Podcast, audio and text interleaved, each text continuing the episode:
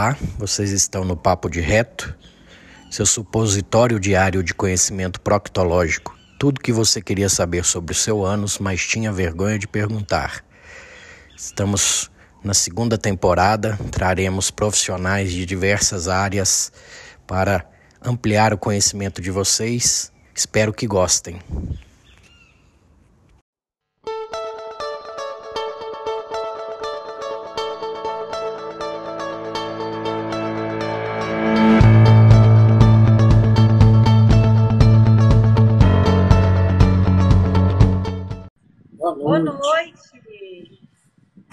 Como estamos? Bem.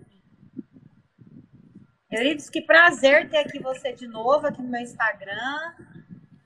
Prazer todo meu e do meu público, tenho certeza. Muita informação relevante. Hoje a gente vai ter muita informação importante. Ó, deixa eu colocar aqui. Principais cânceres Femininos. Vamos colocar femininos, né? Uhum. A gente deu uma priorizada nesses para falar dos mais importantes no geral aí para no mundo, né? O que está acontecendo aí com essa doença que já está ultrapassando doenças cerebrovasculares. Então é motivo aí de saúde pública mesmo. Que a gente precisa estar tá frisando que alguns são bem preveníveis, evitáveis, depende de hábitos, depende de muita coisa aí que dá para fazer antes de precisar remediar o problema. Né? Ó, vamos então vamos apresentar aqui para o pessoal. É, algumas pessoas vieram através da sua página, algumas estão vindo através da minha, né? Eu sou a doutora Raquel Machado, eu sou ginecologista obstetra, Doutor Euripides, então, é meu, nós somos colegas agora aqui em Mineiros, Goiás, né? Se a pessoa, então, sou gineco, eu falei, apresenta aí pra gente, Euripides, o que que, que que você, além do meu colega aqui, nós somos professores aqui em Mineiros. Eu atuo já há 15 anos na cirurgia geral, na coloproctologia, e há uns dois anos na gastroenterologia integrativa. E levando agora informações de qualidade de vida. Comecei a dar aula agora, né? um desafio novo aí. Depois de velho a gente inventa moda, né? Mas estou gostando. Oh, mas a gente, antes de tudo, eu acho que é porque a gente, não, eu, eu aprendi isso muito cedo na, na faculdade. A gente, antes de ser médico, a gente tem que entender que a gente tem um papel muito importante como educador né? Eu acho que agora você, na, na, quando você entrou na integrativa, você percebeu como que a parte da educação é muito mais importante, né? Então, quando, quando eu entendi isso antes, né, eu na sexualidade, eu percebo que quando eu entro com o meu papel de educadora, como isso é muito mais revelador e como isso cura muito mais as minhas pacientes. Então, às vezes, eu levo muito mais o tratamento através da educação básica do que através da medicação, né? Então a gente é um, antes de tudo um educador, né? Então assim, isso para mim já é nato. Isso já para mim já é nato, né? Então assim, levar para os alunos tudo bem, mas isso é nato nosso, né? Eu tenho, Lógico eu tenho que, que ensinar meus pacientes, tenho que ensinar meus pacientes a comer e a evacuar. De novo. Exatamente. Depois de Então vamos falar então do que quais são o que a gente veio falar então para essa. A gente vai falar dos cânceres femininos, né? Mas então você foi uma coisa que você mandou para mim, né? Quais que eram as principais causas de morte entre as mulheres, né? O que, que a gente tem de principal causa de morte entre as mulheres ainda hoje? Pronto. Provavelmente o coronavírus vai dar uma embaralhada nisso aqui, né? Que ainda uhum. isso aqui é antes do, desse nova, novo fator de morte aí que está ocorrendo mas na ordem do top 10 das mortes para mulheres, a primeira ainda é doenças cerebrovasculares, a segunda, doenças isquêmicas do coração, a terceira, pasmem, ainda morre muita gente de gripe e pneumonia, então provavelmente isso aqui com o Covid vai subir, né?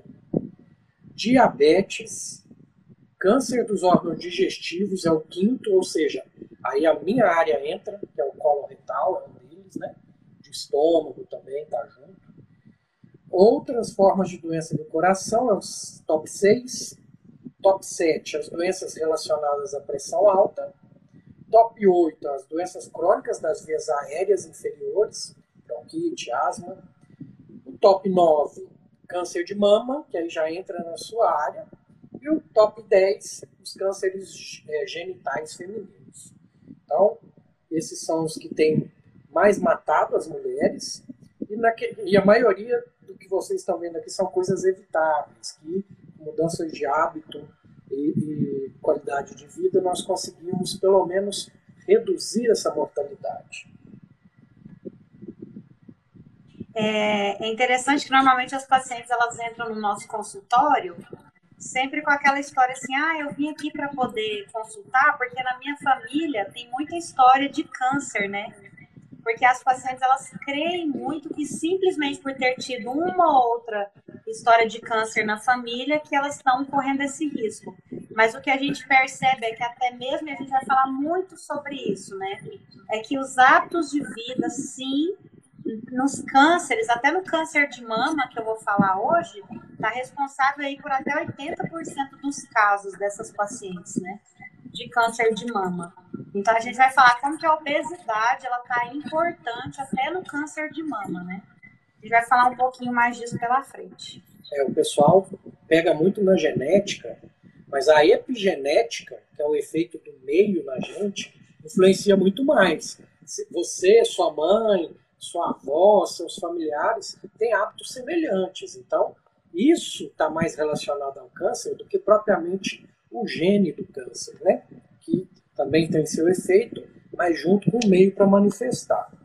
Então, entrando nessa questão do câncer, é, é igual a gente falou, um dos principais problemas de saúde pública no mundo, já está entre os quatro principais causas de morte prematura na maioria dos países, seja desenvolvido, subdesenvolvido, está em ascensão em todos eles. A incidência e mortalidade por câncer vem aumentando no mundo, em parte pelo envelhecimento, pelo crescimento populacional, como também pela mudança na distribuição e na prevalência dos fatores de risco de câncer, especialmente aos associados ao desenvolvimento socioeconômico. Então, coloca aqui nível de industrialização do país, é, níveis de higiene, que você vai falar no câncer de colo de útero, com certeza, né? que isso aí, até eu, eu não preciso ir longe, não, não é só colo de útero, não, é de pênis também. Então, uhum. eu vou pincelar a parte que eu entendo, dentro do, da que você entende, o pessoal vai, vai ficar bem completo isso. Então, nas mulheres agora, que é o importante, exceto de pele não melanoma, que de pele é muito prevalente e é um câncer muito curável, né, por causa do país tropical igual ao nosso. Algum câncerzinho de pele a pessoa tem, isso vai no dermatologista, queima aquilo ali, resolve bem, tá? Os cânceres de mama, primeiro lugar. Isso já tirando as outras causas, só falando de câncer, tá? Cólon e reto, aí entra a minha, já, já passou, era o terceiro, já está ficando em segundo lugar. Uhum. Colo do útero, que aí é com você, novamente. Uhum. Depois, em menor quantidade, empatando ali, tem pulmão e tireoide. E o pessoal tem um medo da tireoide, né?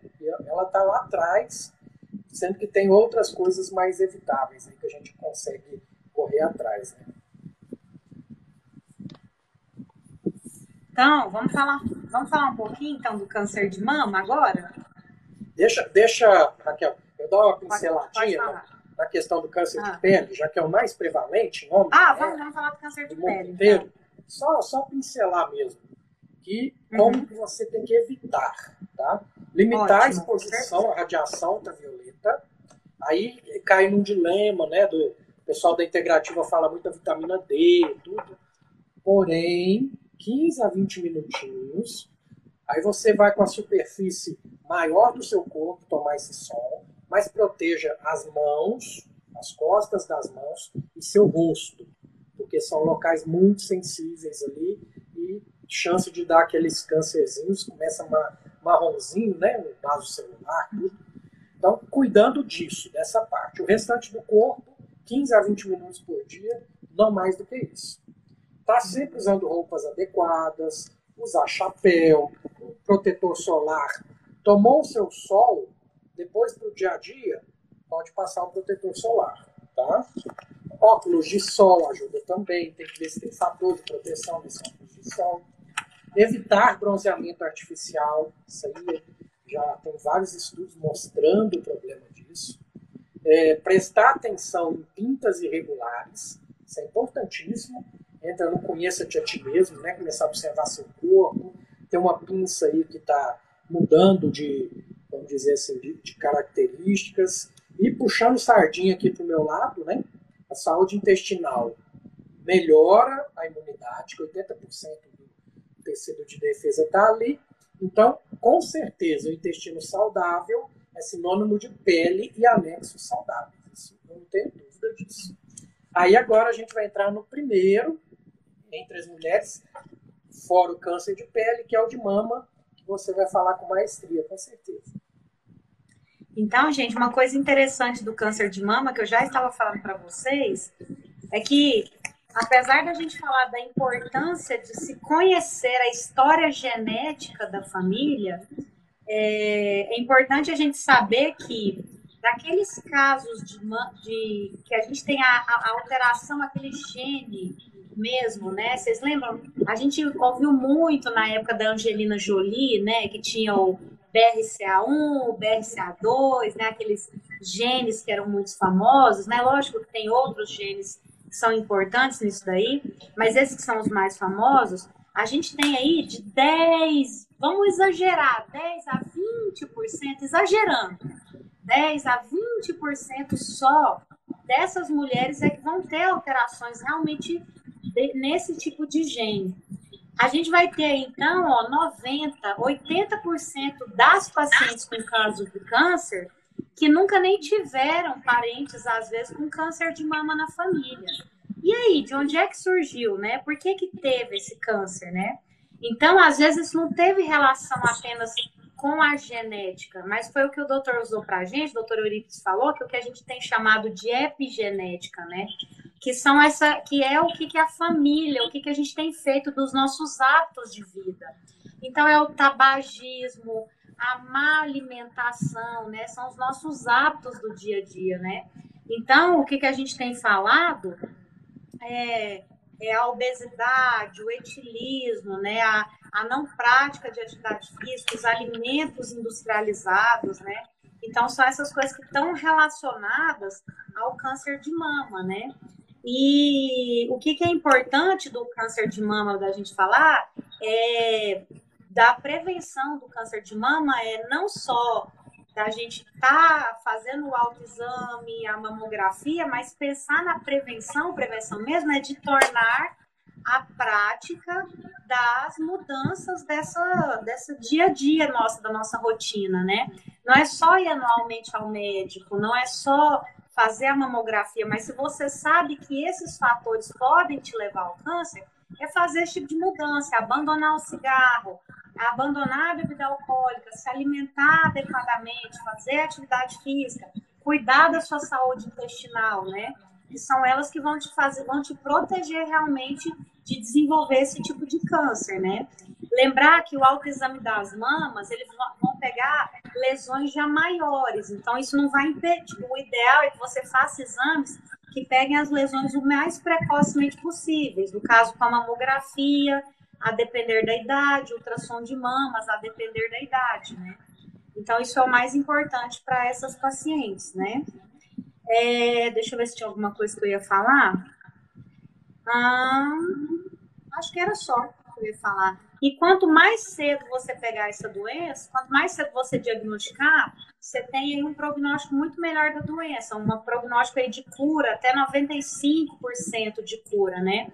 E hoje em dia, com as técnicas de oncoplástica, que nós chamamos, que é o tratamento de, de cura do câncer junto com técnicas de plástica, a gente tem conseguido tratar o câncer e deixar a estética das mamas mais bonitas. Então, quanto mais precoce a detecção, uma estética mais bonita e uma taxa de cura maior também, que é o mais interessante para o caso do câncer de mama, tá bom?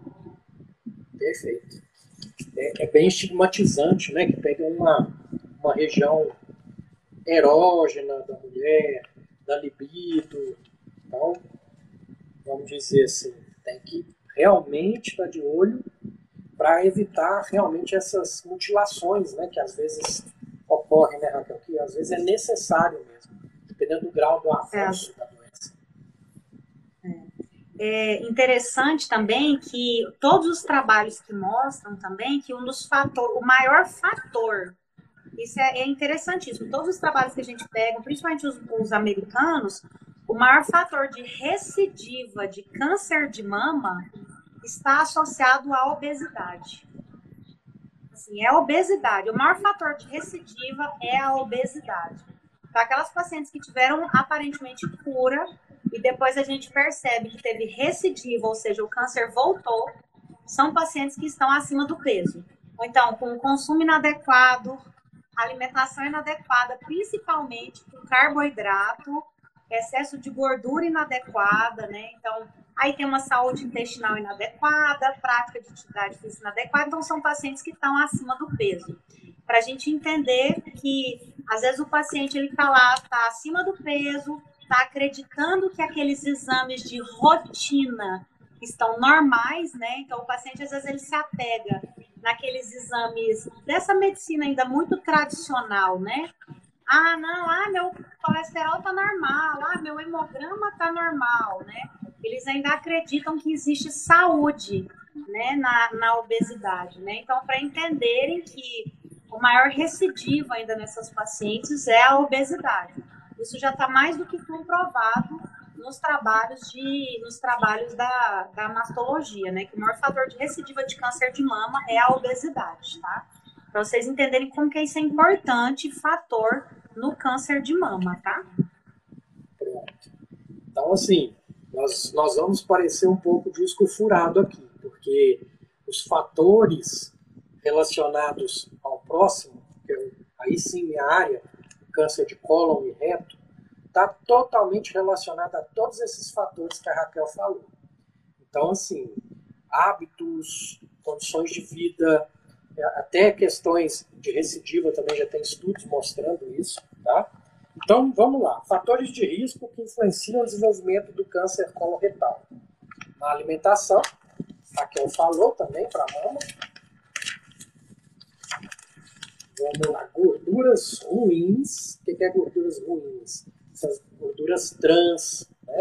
O, o, as gorduras industrializadas, essa, esses óleos refinados, gente, isso aí é, é, um veneno. Tem que voltar às origens, voltar aos nossos ancestrais aí, que comia a famosa banha. Mas quando a gente prega isso, Raquel, é, é engraçado. A pessoa começa a comer isso e engorda mais ainda. Por quê? Porque não tirou o carboidrato. É, não tira o carboidrato. Não tem, não tem almoço grátis. Você quer aumentar a gordura de qualidade, que seja, tem que diminuir o carboidrato. Seu corpo é flex, tá? Total flex. Funciona a carboidrato e a gordura. A gordura é mais difícil de pegar, mas quando pega, é, é, é o melhor combustível que você vai dar para o seu corpo se alimentar. Isso é só um adendo, né? Os processados, os ultraprocessados, batendo na mesma tecla que você disse para a mama. Agora, uns detalhes. Você que tem intestino preso, você tem uma chance maior de câncer de cólon também, porque aquilo que tinha que sair está ficando em contato com a parede do seu cólon ali, precisa de um turnover celular maior ali, e isso pode acontecer um escape da defesa, da apoptose, do, do da, da defesa do sistema imunológico e virar um câncer. Entra também a questão dos pólipos, que na colonoscopia a gente faz esse, é, a retirada, numa colonoscopia diagnóstica eu já retiro os pólipos. É, histórico familiar influencia sim, nesse caso, com um peso relativamente maior, mas o que, que acaba acontecendo? Se você tem um parente com câncer de cólon antes dos 45 anos, por exemplo, ah, meu pai teve um 38, você vai tirar 10 anos da idade do seu pai, vai começar a sua prevenção do câncer de colo aos 28, por exemplo. Então tem que ter isso em mente, tá? Os parentes de primeiro grau tem um peso maior aí na influência nesse câncer. Pacientes portadores de doença inflamatória, doença de Crohn, retocolite, por esse aumento de descamação, né, de, de inflamação no local, tem uma chance um pouco maior de câncer de colo. São pacientes que têm que acompanhar mais. E tem as síndromes genéticas, que são mais raras, né? 5% dos casos de câncer. São os lintes, as poliposes adenomatosas. Isso é raro. Isso, o paciente, quando tem isso, você descobre cedo, tem que tirar o cólon todo. Se ficar um pedacinho de cólon, tem chance de ter câncer ali. É um pouquinho mais enjoado, tá? Sinais de alarme do câncer de cólon, é importante. Tem algum desses sintomas, procurar um pode ser um clínico geral, pode ser um proctologista, por que não? Uma ginecologista, ginecologista, ela sabe te orientar, fala, ó, oh, 45 anos, não fez sua prevenção de câncer de colo, não, vou pedir uma colonoscopia. Eu fico feliz quando chega a colonoscopia de colegas, que a gente vê que não são todos que têm a cabeça aberta, igual a doutora Raquel, tudo. Então a gente tem que estar tá fazendo esse serviço de informação pública mesmo. É um dos papéis do papo de reto. Então, sinais de alarme. Estágio inicial, câncer coloretal, não costuma apresentar sinais ou sintomas, o que dificulta sua detecção precoce, tá bom? E, e tem um outro porém, quanto mais próximo do ânus, mais rápido ele me dá sinais, porque eu consigo ver sangue exteriorizando, um, um, um cocô que saía normal começou a sair em fita, dificuldade para evacuar. Agora, o que está lá no cólon direito vai dar sintomas mais gerais, como anemia, uma fraqueza, mal-estar. Quando você faz o diagnóstico, já está invadindo parede, invadindo órgãos próximos, invadindo bexiga, entrando na parte ginecológica. Então, gente, o que, que são os sinais de alarme que eu quero que vocês tenham em mente? Mudança injustificada de hábito intestinal é um, Diarreia ou prisão de ventre recorrentes, aquele paciente que intercala as coisas. Ah, mas isso aí pode ser intestino irritável? Pode. Mas o intestino irritável é um diagnóstico de exclusão. Tem que ter certeza que não tem algo mais grave ali. Minhas pacientinhas que têm esse diagnóstico, independente da idade, fazem uma colonoscopia inicial. Para eu ter certeza que não tem nada orgânico ali causando um problema. Sangue nas fezes, pode ser de coloração clara ou mais escura, dependendo da altura que está, se está digerido esse sangue ou não. Evacuações dolorosas. Ah, pode ser fissura, pode ser hemorroide? Pode. Mas quem vai descartar isso é o proctologista. Então, é um sinal de alarme para fazer você ir ao especialista. Afinamento das fezes, flatulência em excesso. Ah, doutor, mas pode ser uma desbiose? Pode também. Mas cai tudo nisso que eu estou falando. Sinais de alarme, tem alguma coisa errada naquele sistema ali. Desconforto gástrico, por quê? O transverso passa em cima do estômago, gente, tá? Então tem gente que acha que é problema de estômago, pode estar lá no colo. Sensação de, de constipação, tem que ser investigado. Pacientes com diagnóstico de constipação acima de 20 anos, eu, eu peço colonoscopia também. Porque, além de tudo, ela é um pouco terapêutica, porque vai limpar aquele colo para eu começar a atuar sobre perda de peso injustificada, esse é mais comum no, no câncer de colo direito, aquele cansaço, tá? Então, é importante vocês saberem que a presença de um ou mais desses sinais não significa que você está com câncer, pelo amor de Deus. Só significa que é bom procurar um especialista para dar uma olhada, tá? Descartar a inflamação do colo e outras coisas. Eu sempre falo, tanto homem quanto mulher, mas agora falando para mulher, vocês têm que ter uma ginecologista para chamar de sua, e eu acho que na ginecologista tem que ir todo ano fazer o check-up se você tem vida sexual ativa.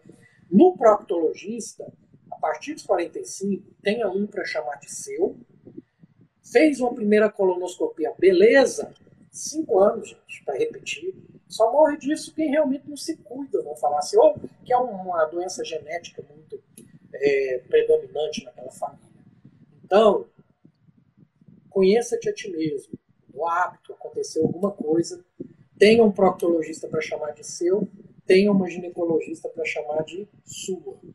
E a importância da colonoscopia, só para terminar. A colonoscopia, não inventaram nada melhor para diagnóstico de câncer de cólon nas fases mais iniciais, nas fases que ainda está um pólipo, a colonoscopia virtual, o próprio sangue oculto nas fezes, pode não aparecer. No meu exame de colonoscopia eu vi, eu tô com o colonoscópio lá, com a cara, na cara do gol. Eu já pego uma pinça, tiro aquilo ali, pronto. Vem com margens livres, beleza, aquilo ali não vai te dar mais problema. Veio o pólipo, repetiu em um ano, não tem pólipo? Três anos, não tem pólipo? Cinco em cinco anos. Aí volta à população normal. Beleza. É, uma, eu ia te perguntar uma coisa da. Ah, essa como é que falou? De 45 anos, aí se, se for de família de risco, eu tiro 10 anos, então? 10 Isso. anos da idade do familiar? 10 anos é do, caso, caso índice, daquele que teve. Do caso câncer. índice. Então, é o mesmo da mamografia também. Se a gente tem um familiar de primeiro grau, então do câncer de mama, a gente tira também 10 anos para mamografia. É o mesmo também. Ótimo. Vamos falar então agora do câncer de colo de útero, então. Eu fiz uma live recentemente sobre HPV é, e falei um pouquinho de câncer de colo de útero com as minhas pacientes, né? Mas eu vou dar uma pincelada rápida então. Lembrando, gente, que o câncer de colo de útero é em mais de 99% é causado então pelo HPV, né? Então, prevenível, já se você usar preservativo, se você se prevenir, né? É, tá, mas mesmo com preservativo, mesmo tem como você se contaminar.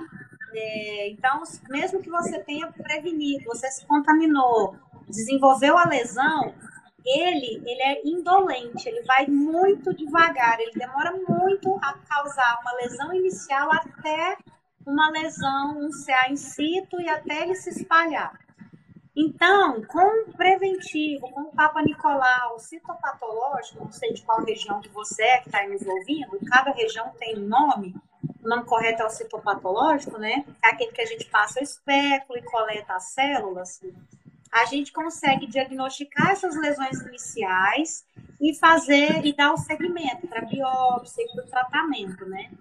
É, então, ele é um câncer muito lento. Com essas, com essas idas anuais no ginecologista, a gente consegue diagnosticar.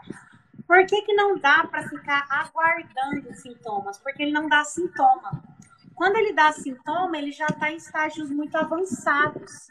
E o ideal é que a gente pegue justamente essas lesões muito iniciais, porque com lesões muito iniciais, a gente às vezes pode prosseguir simplesmente acompanhando, ou fazendo cauterização, ou fazendo uma conização, né, que é apenas um procedimento. Antigamente a gente retirava um cone, né, que era igual um conezinho de sorvete. Hoje em dia a gente faz um CAF. O CAF ele é quase da finurinha assim, do cabelo, a gente tira como se fosse uma, uma faca quente passando na manteiga, assim, é bem, tira bem superficial, né? Então, não precisa necessariamente você fazer uma radioterapia, não precisa retirar o útero, né? Não precisa ir para uma cirurgia como uma cirurgia que a gente chamava a Vertime, que é a tudectomia, né? Você vai lá e arranca tudo. Né? A gente não precisa mais desse tipo de coisa. Então, é, uma, é, uma, é, um, é um câncer que, se a gente diagnostica, ele tem aí 98%, 99% de cura, né? Então, ele é um câncer que a gente chama de indolente, lento. Com as idas de rotina, ele é muito fácil de diagnosticar, né? Muito fácil de tratar. Ele é interessante que a gente pegava ele em pacientes mais velhos, mas a gente tem pego cada vez mais em pacientes jovens principalmente também pelas práticas de tabagismo, né? As pacientes com uma imunidade muito baixa por conta das, da, da, da alimentação inadequada, da imunidade inadequada dessas pacientes, né? O HPV, se a gente tivesse uma imunidade adequada, a gente teria uma chance de se livrar do HPV muito melhor, né? Então, essas pacientes que elas não se cuidam, elas não têm uma imunidade adequada, elas não conseguem combater o HPV. Eu falo muito isso para os meus pacientes, né? Quem que combate o HPV? Quem que, quem que mata o vírus, né? Qual que é o remédio? É o nosso corpo, é a nossa imunidade. Então, aquela paciente que tem uma imunidade tratada, uma boa imunidade, ela consegue combater esse vírus, né? Então, eu trato muito isso das minhas pacientes, né? Tratar uma imunidade, tratar esse corpo, ter um, um corpo bom para poder, uma boa resposta imune, imune para esse vírus, né? Então, a importância da gente estar no ginecologista para poder petitivo aí. para a gente poder para a gente poder é, para a gente poder cuidar dessa imunidade para poder combater o HPV. Se não consegue, o HPV ele vai fazer lesão e vai evoluir. Hoje em dia a gente tem a vacinação para os principais sorotipos, mas a gente tem que lembrar que a gente tem 40, a gente tem vários sorotipos, mas a gente tem 40 que podem pegar o trato geniturinário. Hoje em dia, aqui no Brasil, nós temos uma vacina para quatro sorotipos, já está chegando para nove sorotipos, né? Então a gente tem para o 16, para o 18, para o 6 e para o 11. O 16 e o 18 são responsáveis aí por 80% dos cânceres de colo, de útero, né? Então, hoje em dia, os nossos jovens têm acesso à vacinação, quem não teve acesso, mesmo já tendo tido relação sexual, mesmo já tendo tido lesões, vale a pena ainda se vacinar. É, e lembrar que não tem sintoma, não é dor pélvica, não é corrimento vaginal, não é dor na hora da relação sexual, não é odor vaginal, não é nada disso que vai te mandar ir ao ginecologista. É no exame de rotina, é naquela ida, é que a gente tem que fazer o exame lá anual com o ginecologista, quando você iniciou sua vida sexual. Importante também que mesmo a paciente que não está tendo relação sexual, ela tem que coletar.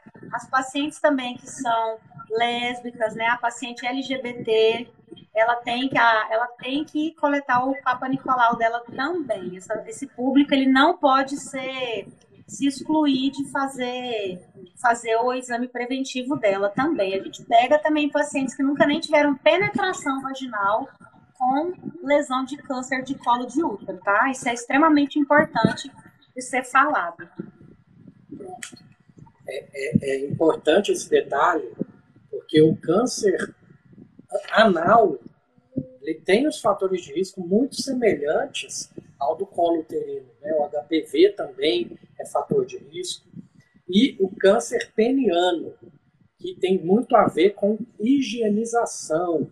Isso é bíblico, gente. Moisés ele colocou a, a retirada do prepúcio porque os homens daquela época não queriam tomar banho e aquilo ali estava aumentando o índice de câncer de pênis. Aí ele instituiu a, a retirada do prepúcio, colocou que é algo religioso, que você tem que fazer, justamente porque o homem ignorante daquela época não iria fazer isso de forma espontânea, né, Raquel? É, é interessante isso daí. Sabia que eu não sabia disso daí? Desse dado? Que ele constituiu como uma questão de higiene. Eu não tinha noção. Ah, você, até isso aqui, ó. O que, que em estágios avançados a paciente ela pode sentir? Sangramento vaginal anormal, né? Então, a paciente, quando ela tiver estágio avançado, o que, que ela vai ter? Ela vai ter um sangramento vaginal anormal, ela vai ter dor, um sangramento pós-relação sexual, menstruação, então assim, menstruação muito mais longa. Ela vai ter, gente, um corrimento com odor muito fétido. Inclusive, Arips, eu não sei se já teve contato com paciente de câncer de colo, de útero. A gente sente quando ela entra no consultório, né? É uma coisa incrível, né? Ela entra no consultório, eu fiquei quatro meses na, no, no Araújo Jorge, aqui em Goiânia, a paciente ela entra no consultório, você fala, é paciente de câncer de colo, né? O odor ele é Mas muito o, característico. de câncer de intestino avançado também, a gente sente o cheiro, a gente sabe. É, é, é, a gente sabe, né? E aí, quando a gente tem as pacientes, normalmente gente, eu até expliquei para elas como que a gente tem no preventivo as, as lesões iniciais, né? Então elas já até, minhas, minhas seguidoras, elas sabem, normalmente a gente vem com no preventivo a gente tem ou ele vem normal ou ele vem com aquelas lesões iniciais, né? Pode vir NIC 1, que é uma lesão de baixo grau, ou então ela vem com lesão de alto grau, que é o NIC 2 ou o NIC 3, né? Hoje a gente tem outros tipos de alterações que vêm, mas é porque mudam tanto, né? Com o passar do tempo, né? Hoje tem, hoje tem o ASC, AS, ASC não se pode afastar lesões de alto grau. Esses dias eu dei uma aulinha para elas aqui no meu Instagram, mas foi assim, vai tanto, vai bem longe. Mas é interessante porque a gente está batendo nessa tecla e eu sempre falo também para as minhas pacientes como é importante, mesmo a gente está falando de prevenção, né? Eu estou falando de prevenção, ah, é uma IST, é uma IST. a gente vai usar preservativo para uma IST. Vai. Mesmo assim, escapuliu e ela se contaminou. Ele pode ir por. O preservativo ele não cobre toda a área, ela vai se contamina, ele ultrapassa a barreira né, do preservativo. Como é que o nosso corpo ele vai combater esse vírus, né? O que, que a gente precisa para combater? Por que, que a gente. Ó, quantos por cento das mulheres têm contato com HPV durante a vida? 80% das mulheres vão ter contato com HPV durante a vida. Quantos por cento da população feminina vão ter câncer de colo? Não são 80% delas. Então, o que, que acontece? Que dessas 80% aí, 3%, 1%, né, vão desenvolver essas lesões. Então, assim, a gente precisa de tratar a nossa imunidade, ter substrato para poder curar, né, para poder se livrar desse vírus, né. Eu trato muito isso com as minhas pacientes aqui na aqui no, no, meu Instagram, né, da importância da alimentação, da importância do tratamento, né, da prevenção mesmo do câncer, né, de tomar atitudes adequadas para que a gente evite o adoecimento, né, que isso é extremamente importante. Verdade. Ainda na sua área, Raquel, tem o, o, os cânceres vaginais, que também tem uma classificação nível 1, nível 2, que também tem relação com HPV, não tem? Tem, tem também. Os cânceres é, são bem mais raros, né? Vaginal, vaginal, vaginal, vaginal. Eu tenho professores meus, o doutor Aldair Novato, que ele foi presidente do CRM aqui, né? Maravilhoso, assim, que eu acho que tudo que eu sou hoje em dia, se eu sou fã incondicional dele. Eu acho que quem é aqui do estado de Goiás e é ginecologista é aborrecido pelo doutor Aldair Novato, né? Ele fala que câncer de vagina é, primário mesmo, ele nunca viu na vida, né? Mas de vulva a gente vê muito, né? É, nível 1, nível 2 de câncer, de câncer de vulva a gente vê muito. Então, normalmente são por, é, por HPV também, né? Então, a gente pega muito essas lesões também por HPV. Então, eles dão também por contato por, por, pelo HPV. Então, que é o mesmo, a mesmo risco do... O mesmo segmento do, do câncer de colo, de útero, né? Maravilha. A gente, então, tem que frisar uma questão aqui, gente, que tem uma certa confusão de nomenclatura, tá? Que isso, na verdade, que a gente falou para você aqui, não é nem prevenção, é rastreio de câncer. Rastre... Isso é extremamente e importante. A prevenção começa antes, antes de para você parar de se expor a esses fatores que podem te causar câncer, se expor à alimentação ruim, se expor à falta de sono. Já a Organização Mundial de Saúde já colocou trabalhadores noturnos como um risco alto de câncer, de desenvolvimento de câncer. Então, atividade física já tem muito estudo mostrando que ajuda na prevenção do, do câncer também. Então, prevenção é antes tá? Então vocês têm que estar cuidando é agora, não é? Ah, eu tenho 15, 20 anos, eu não vou preocupar com isso não.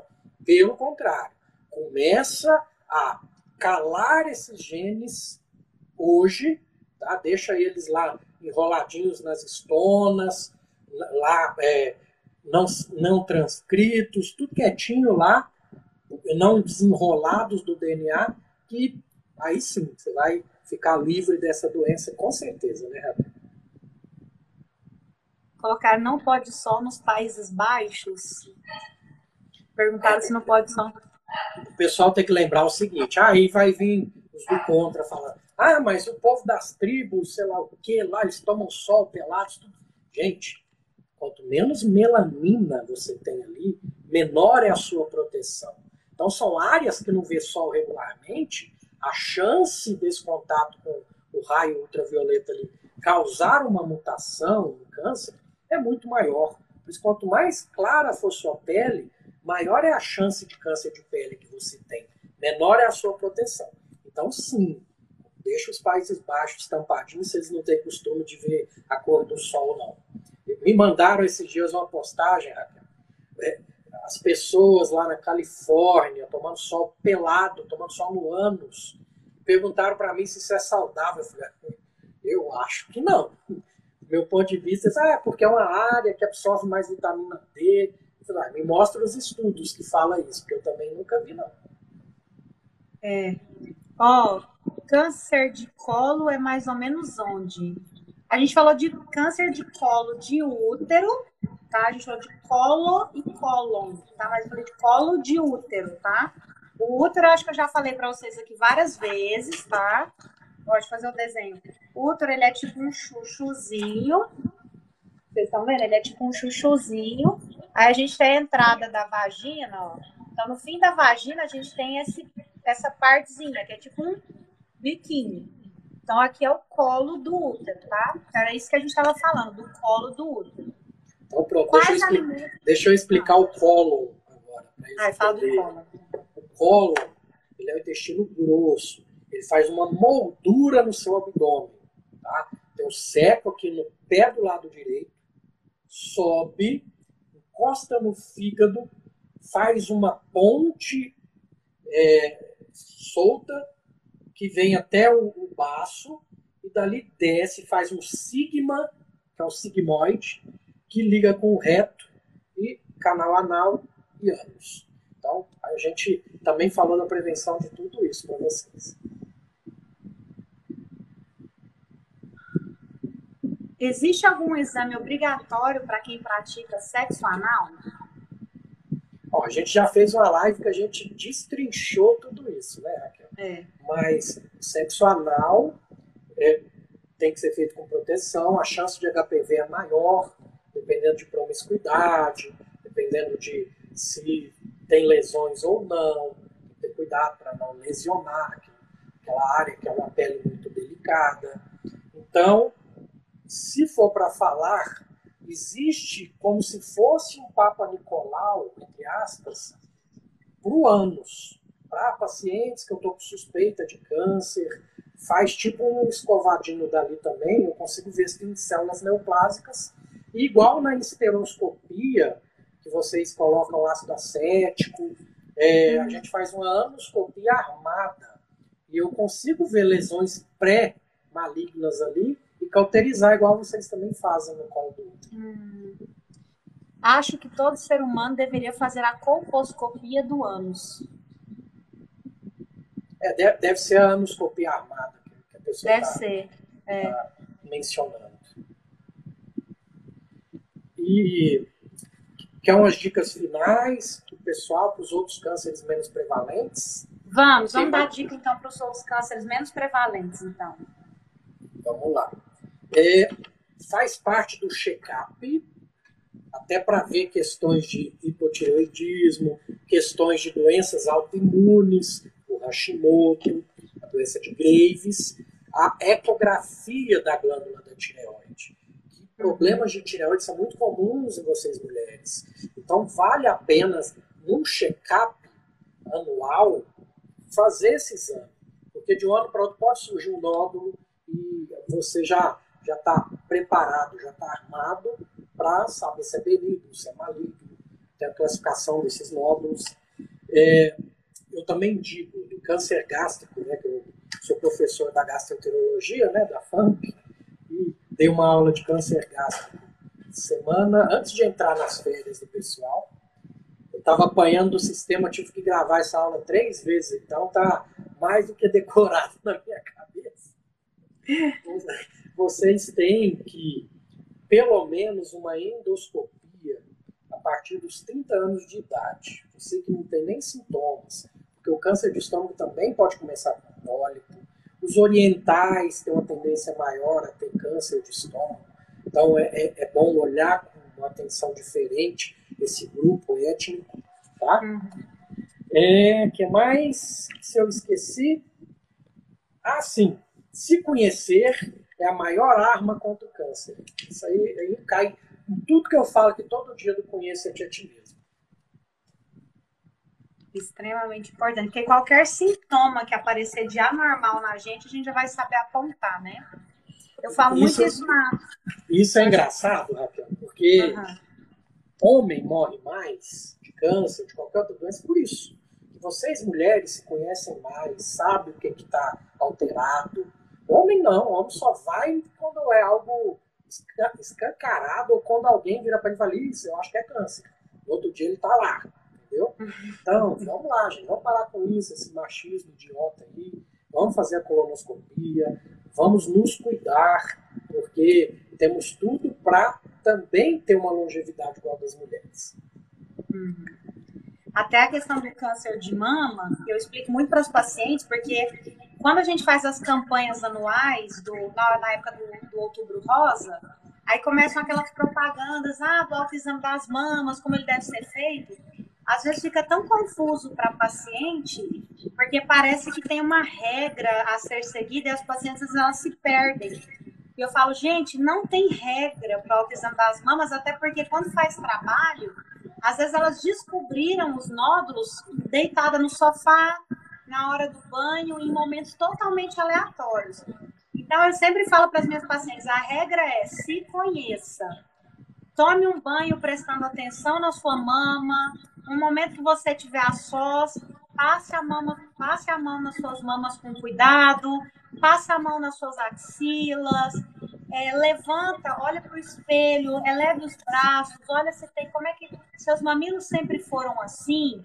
Observe a sua pele, né? Então eu sempre, eu nunca falo para, eu não odeio dar ordem de exames, porque as minhas pacientes no meu consultório eu tenho espelho.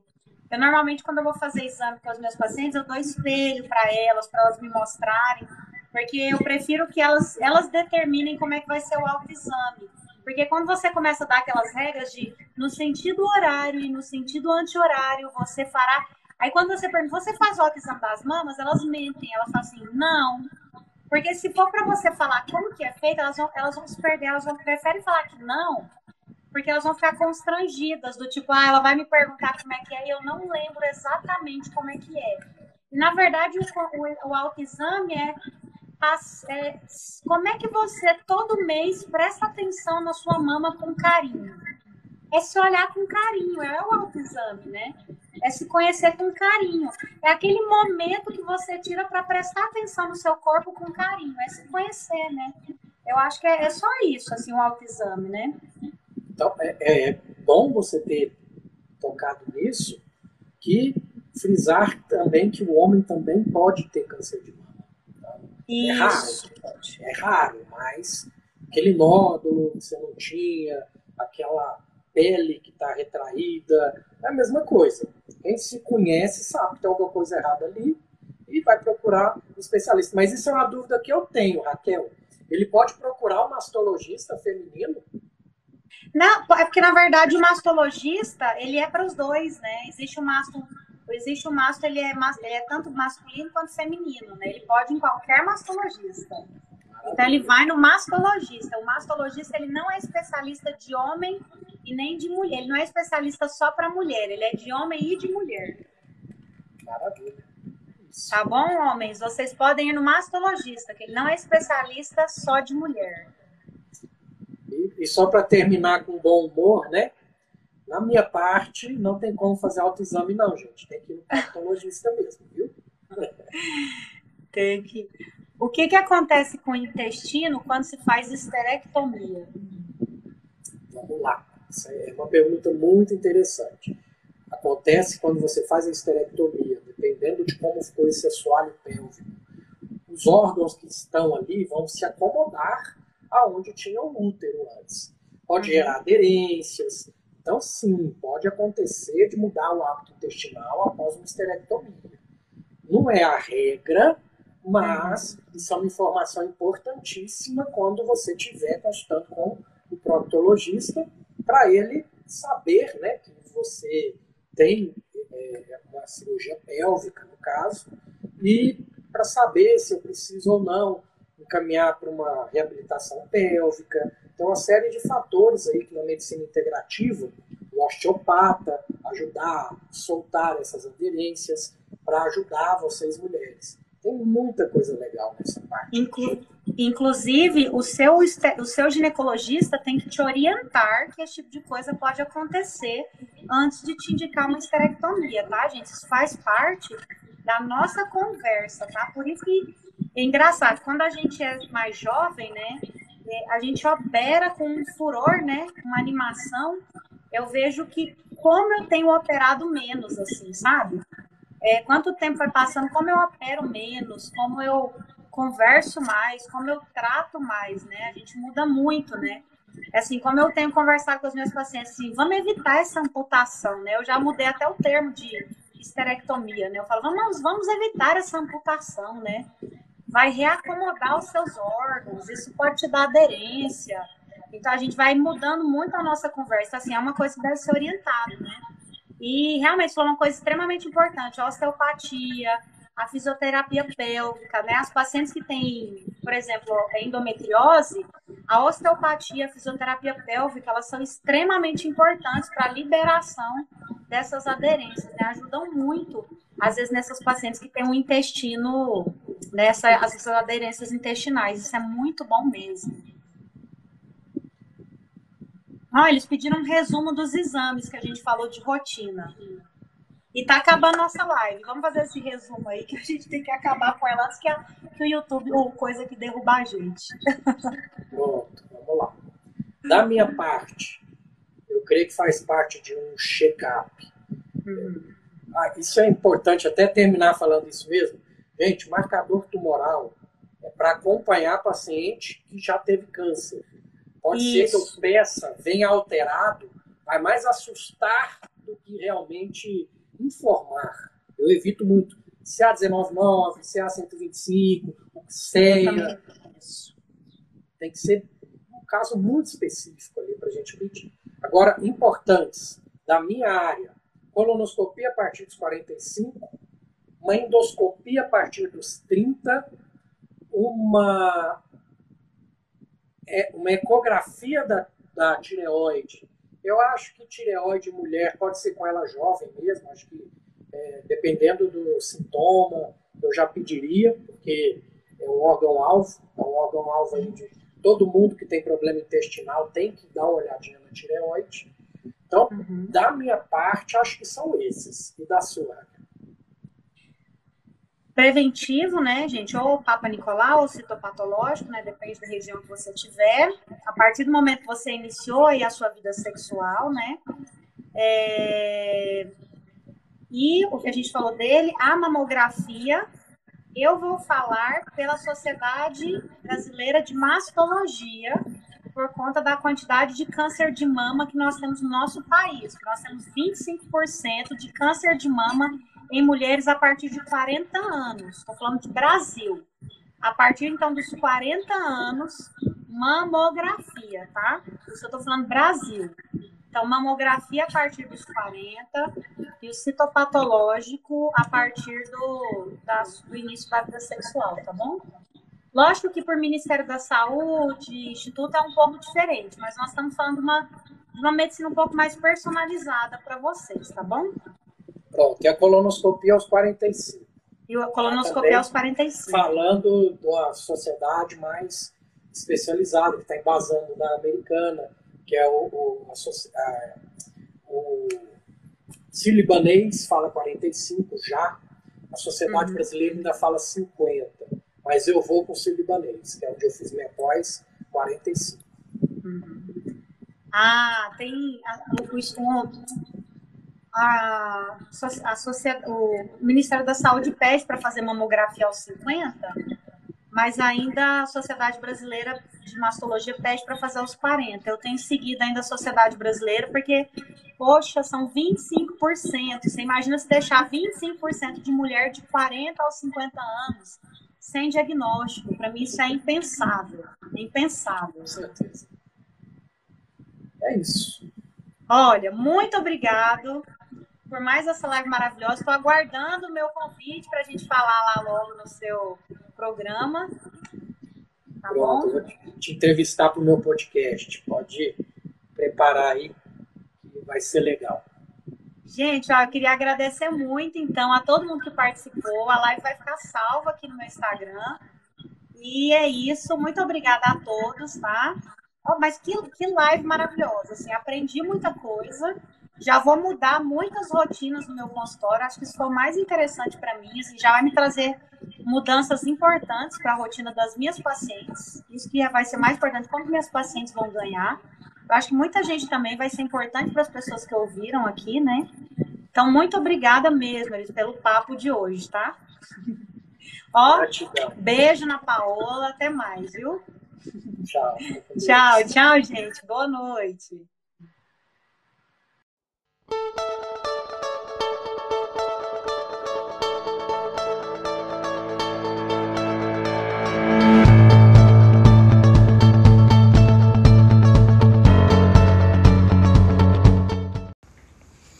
Esse foi mais um episódio do Papo de Reto Cast.